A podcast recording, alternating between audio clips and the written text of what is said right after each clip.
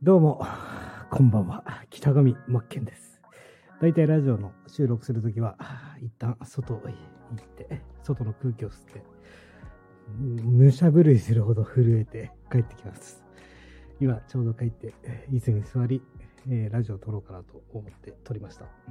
特に何も考えてないんですけど、まあ、本当にもうフリートークなんですが、えっと、昨日話した内容で、まあ、オンラインビジネスの話ですよ。お客様って見るか聞くか読むかそのどれかだっていう話なんですよ。だから見るコンテンツ聞くコンテンツ読まれるコンテンツを作らなければいけない。まあ振り返りになりますが見るっていうのはやっぱりデザインが必要だよってことですよね。で聞くっていうのはやっぱ音声。で、えー、読むっていうのは文章。全てがデザインをしていかなければいけないというかお金払ってもいいと思ってもらえるようなコンテンツを作っていかなければいけないんですけどその中で、コンテンツの中で、じゃあその3つの要素が、えー、全部含まれているのが動画教材。これがキングオブコンテンツだよというお話しました。で、これから、じゃあ僕と同じようなオンラインで講師をやっていくって言った時に、商品で動画教材だったりするわけですよ。あの、セルフラーニング形式のステップバイステップでカリキュラムを組んだものだったりとか、何かの解説、ツールの解説動画だったりとか、ですね。僕だったらマーケティングの知識だったり、デザインのツールの使い方だったりとか、まあ、様々な、えー、解説動画を作るんですが、その時にスライド資料っていうのも作らなければいけないんですが、断然おすすめなのは僕は Canva なんですけどね。もちろん、そこに関しては自分自身が使いやすいパワーポイントだったりとか、あの、Google スライドとか何でもいいと思うんですけども、やっぱりキャンバが今まで僕が使ってきた中で、え、やっぱり、え、簡単に作れる。最速でこう素材とかもすぐ選べるし、え、テンプレートもあるし、組みやすい、イメージを形にしやすいのはやっぱり男性キャンバーなんで、まだ、うん、あの、そういうの作ったことない人とか使ったことない人はやっぱりキャンバーを使ったらいいと思います。そして、ここからがちょっとマニアックな話になるんですが、めちゃくちゃ重要なのが、教員免許免許って同じぐらい大事だと思ってるんですけど、オンライン講師たるとも、やっぱり音声、音質、音声とかこういったマイクとか、こういう機材、もそうだし、ここの自己投資は絶対欲しいんじゃダメだし、しょぼいマイクで収録しててもダメだし、ここはお金かけるべきなんですよ、最低限。まあ、おすすめは、こうやって、ポッドキャストとかラジオとか、まあ、あの、本当マニアックなこと言うと、ダイナミックマイクっていうのが中低音域、要は少しあの若干低めの音なんですね。で、マイクにも種類いろいろあるんですが、コンデンサーマイクとダイナミックマイクあって、まあ、歌とか、まあ、喋りとか、うん、なんか、そういった収録するときはコンデンサーマイクの方がいいんですよ。なんでかというと、もう周囲の音も拾うし、繊細な音まで拾ってくれる。どちらかというと、軽めっていうか、ライトな感じなんですが、やっぱりこう、えー、カリキュラムとかこういう動画教材って知識を学ぶものですよね。だから、なるべくやっぱり集中して聞いてもらえるとか、あの、違和感なか、ないと重要だと思うんです。もちろん本人のその喋りの周波数っていうのも好き嫌いとか、ね、声質とかね、男性の声がいい、女性の声がいいとかあるけど、やっぱりこう、なんだろう、ずっと聞いてなきゃいけないから、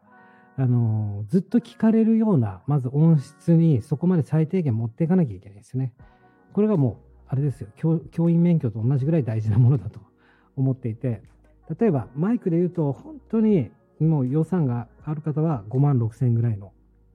えっ、ー、と、手話の SM7B かな。っていうマイクがあればもう、この先ずっとそれでいいんですけど、やっぱ最初のうちってそこまで資金かけられないという方は最低限、えっ、ー、と、まあ、手話の、うんと、あれですね、SMV。いや、違う、MV7、ごめんなさい。ちょっとマニアックで申し訳ないんですが、手話っていうメーカーの MV7 ってマイク、これはまあ最低条件必須で、で、結構これ、このマイク自体ダイナミックマイクなんですけど、あの、コンコンプって言って、あの、音圧、あの、結構ね、えー、日々、あの、割れないんですよ。音、大きい声出しても。で、結構居心地いい音質帯というか、聞いてても、あの、マイク、ラジオとか他の方とか、まあ、動画とか見ててもすぐ分かります。あ、MV7 だなって、えー、音が。めっちゃいいんですよ。で、やっぱり、その上位版の SM7B とか使うと、おさらに、あ、また違うってなるわけですけど、ちなみに僕が使ってるマイクっていうのは、えっ、と、 PodMic って言って、 RODE のやつで、これはちなみに1万、えっ、と、えっ、と、いくらだったかな ?1 万3、4千ぐらいだったんですよ。安いって思うかもしれないけども、これは何、何が必要になるかというと、オーディオインターフェースってパソコンに、えー、機材をつながなきゃいけないんですね。ちなみに、えっ、ー、と、そのオーディオインターフェースって機材は僕はこれ5万円ぐらいの機材使ってるんですけど、まあ、なんだろう。うんと、その手話の MV7 は USB マイク式なんでパソコンにつなぐだけでいいんですよ。まあ、トータル面で考えると、まあ、オーディオインターフェースとダイナミックマイク1万円ぐらいの、うん、ダイナミックマイクを買うのと、えー、その手話のね、MV7 買うのと一緒なんで、やっぱり最初の頃って、あの、機材に詳しくない方だったりとかは、MV7 でいいからって思うんですよね。ただ、予算が、でまあ、最初から予算かけた方がいいと思いますけどね。ちなみに僕7本ぐらいいろいろマイクがあって、今これちなみにダイナミックマイクをえっ、と、2本つないでるんですけど、で、2本つないで、左側のマイクは左左耳からきれあの聞こえるようにパンって言って、音の位置、音の定位置っていうか、位置を左側にしてます。で、右側のマイクは、ダイナミックマイクは右側に、真横に来るように振ってるんですけど、右側のマイクに関しては、ゴッパチマイクって言って定番マイクなんですよ。これね、ライブとかで、あの、ライブ会場とかで、えーライブハウスとかでね、使うとき、ゴッパチって、えー、これも Shure なんですけど、ちょっと右側で話しますね。これね、こっち側、 Shure のゴッパチマイクってやつ。で、左側が、こっちが Pod、あ PodMic っていう。えー、こっちは RODE なんですけど、まあ、わかんないですよね。わかんないっていう、なんでわかんないかというと、僕が調整してるんですよ。これ、同じ、えー、パラメーターとか、その、質、うん、音色っていうのが、その設定をしてるんですね。そういった細かい詳細設定ができるのがオーディオインターフェースを入れることによって、こうやって若干僕ね、ルームっていうエフェクトをかけてるんですよ。その部屋でね、スタジオの部屋で喋ってるような感じでちょっと若干響いてますよね。そういった感じの、やつをやってるんですけど、まあ、とにかくマイクは絶対に、えっ、ー、と、自己投資、あの、資金はかけた方がいいと思います。これからね、オンライン講師やったりとか、えーえー、オンラインでビジネスやって動画教材を作るって方はもう必須。絶対ここは。うん、絶対。まあ、3万円以上は余裕でかかるよって思っといた方がいいです。うん、むしろそこをお金かけられないんだったら多分ビジネス成立しないと思ってますしね。えー、本当教員免許ぐらいだと思ってほしいです。で、えー、さらに、えー、ちょっとマニアックなことを言いますと、じゃあ収録環境。僕はカムタジアっていうあの動画編集ツール使ってるんですけど、今これ4万ぐらいするんですよ。で、もう一個デモクリエイターっていうワンダーシェアっていうところから出してるデモクリエイター。これが5000何ぼだったかなあの買い切りで。なんですよ。でね、まあ大体8対2の割合で僕はカムタジアが使い慣れてるんで使ってるんですけど、全然デモクリエイターとかでもいいんですけども、何が大事かっていうと、ノイズキャンセルが大事なんですね。ノイズキャンセル。これね、ちょっと覚えておいてほしいんですけど、 iZotope っていう、あの、ノイズキャンセルのソフトがあるんですよ、ツールがね。で、これを僕はプラグインとして使ってるんですけど、ちょっとね、あの、難しい話かもしれませんけども、ストーブだ。えっ、と、画像を、あ動画、画面を収録するときに、カムタジアで画面収録っていうのができるんですけど、一切僕はそれやってません。なんでかというと、あの、画面の位置もずれるし、なんかね、えー、結構、その、3、2、1ってカウント入るんですよ。まあ、多分、設定すればカウントなしでいけるかもしれないですけど、あれが嫌だったっていうのと、OBS っていう無無料の画面収録ソフトあるんですよ。無料で OBS です。これも定番なんですけど、その OBS っていう画面を収録する無料のソフトに、先ほど言った iZotope っていうノイズキャンセルするの。これが2000円ぐらいなんですけど、これをプラグインとしてつなげてあげてるんですよ。すなわち、こうやって今喋ってるのを収録すると、この時点にあのもうノイズキャンセルの処理がされてるんですね。普通は、じゃあ画面、 Camtasia とかで画面収録しました。その音声を iZotope っていうところにアップロードしてがあのノイズの処理するんですね。で、ノイズ処理されたものをさらに Camtasia に持ってくるっていう、ちょっと一手間かかるんですよ。だけど OBS っていう無料のソフトを使うことによって、もうそこにもプラグインとして元から iZotopeとノイズキャンセリングが入っているから、もう画面を収録した時点でもう、ね、ノイズがキャンセルされたデータが出来上がるんですね。それをカムタジアで入れて、で、スライドの方はキャンバで作った画像ファイルにして、その自分の喋るタイミングとかに合わせて画像切り替えたりとかしてるんですね。だから結構これやってる人だったらわかると思うんですけど、画面収録で撮ると、そのなんなんだろう。嫌なんです細かいこと言うと、そのスライドパチって押して次が切り替わったりするクリック音とか。結構これこだわりかもしれないですけど。まあ、とにかく、えー、大事なことは何かというと、ノイズキャンセルは絶対入れた方がいいです。これは iZotope はもう必須。マイクにお金かける、そしてノイズキャンセルのそのソフトにお金かけるのは絶対必須ですね。っていうのは、いや、もちろんね、まあ、受講生側にもよると思う、お客さん側にもよると思うんですけど、うん、やっぱりね、最低限のクオリティって大事だなと思うんですよ。なんでかというと、あの動画教材がキングオブコンテンツだからこそですよね。で、要は、うん、教員免許みたいなもんなんですよ。あの、オンラインで講師やる環境としては最低限重要だよねと。学校にはスーツを着ていくようなもんですよね。なんか私服で行くよりはバシッとスーツで着てた方がいいよねっていうか。うん、まあ、その辺のこだわりは絶対大事なんですよね。あとはやっぱりあの書くスキルっていうのはやっぱり必要になってくるけども本当言ってる通り最低限、まあ、最初に話を振り出しに戻りますけども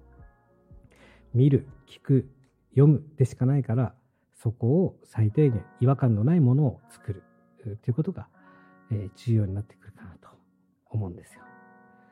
でやっぱりねあの僕、ユーデミで講師やってますけど、オンラインコース作るってやっぱり慣れないと結構大変だったりするんですよね。最初アウトラインを作って、それをスライド資料にしてってなると、やっぱり大変なんだけども、やっぱり数こなせば全然余裕になるし、あの、楽しくなるんで、諦めてほしくないなっていうかですね、えー、最初から動画教材を作るっていう体で、いろんなスキルを得た方がいいかなって思うんですよね。どうやったら、僕もだから最初はゼロからのスタートで、誰も教えてくれる人がいなかったんで、右から左もわからないんで、いろいろやっぱり自分自身で調べて、どうやったらオンライン教材って作れるのかなとか、うん、どうやってそのコースのアウトラインというか、構成ですよねロ,、あのロジカルシンキングというか、どういった順番で伝えていくと受講生は理解しやすいのかとかですね。そういった知識っていうのはやっぱり必要になってくるんだけども、えー、一旦ね、そういった入れた、あの、学んだ知識とかスキルって、本当に生涯使っていけるスキルなんですよ。ましてや、えー、こうやってこの通り AI とか、どんどんどんどん進化していってますけど、教育、こういった僕らがやってる教育ビジネス、人に何か問題解決だったりとか、人の未来を変えるような、教育ですよね。教育するってビジネスはずっと廃れないと思うんですね。AI がいくら導入されたとしても、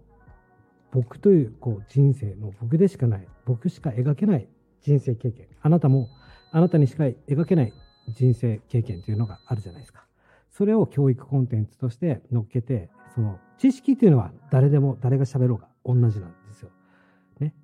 A たす B は C、1たす1は2っていうのは同じなんですけど、その1たす1は2っていうお話を自分の経験値をもとに話すことによって AI には作れないコンテンツが出来上がるってことなんですね。でましてやこうやって AI がどんどん例えばね最近で言うとチャット GPT とかそういうのはもう積極的に使った方がよくって提案してもらうんですね。じゃあこういった時はどうしたらいいかとか僕なんかはよく使うのはこの今の話を小学生でも分かりやすい内容に箇条書きにしてでテーブル形式で、えー、構成してくれとかって指示を出すときれいに並べてくれるんで、それをもとにスライド資料を作ったり、それをもとにあの話したり、指標ができるんですよ。本当にこうなんか秘書代わりになっていただけるというか、積極的にだからこれからオンラインでビジネスやる人は、右腕につけた方がいいと思いますし、あくまでもやっぱり忘れちゃいけないのが、ま、昨日も言いましたけども、パーソナリティで自分のやっぱり経験値とか自分にしか語れないことだったりとかをしっかりと意識して、えー、伝えていく。これがやっぱり重要なのかなって、えー、思うんですね。ということで、えー、とにかく音響というか音声、マイク、そしてしっかりノイズキャンセル、うん、ですね。ここはあやっぱりしっかりと設備投資ですね。ここは重要になってくる鍵かなと思って。あとは他そんなにお金かかることなんて、えー、ないと思います。僕みたくこう自動化の仕組みを組んだりとか、オンラインスクールを運営するってなったら、またそういった海外のツールを使ってとか、いろんなツールを連携させてとかで、あの月額のお金ってどうしてもね、経費としてかかってきますけども、そのコンテンツを作るっていう上では、ほとんどもう今無料でできるものから定額でできるものたくさんありますんで、えー、それをやっていっていただけたらなと思いますんで、まあ、とにかくですね、やりましょう。ジグソーパズルと一緒ですからね。1ピースずつ必要なピースを埋めていく。頑張ってやっていきましょう。応援してますんで。それでは失礼いたします。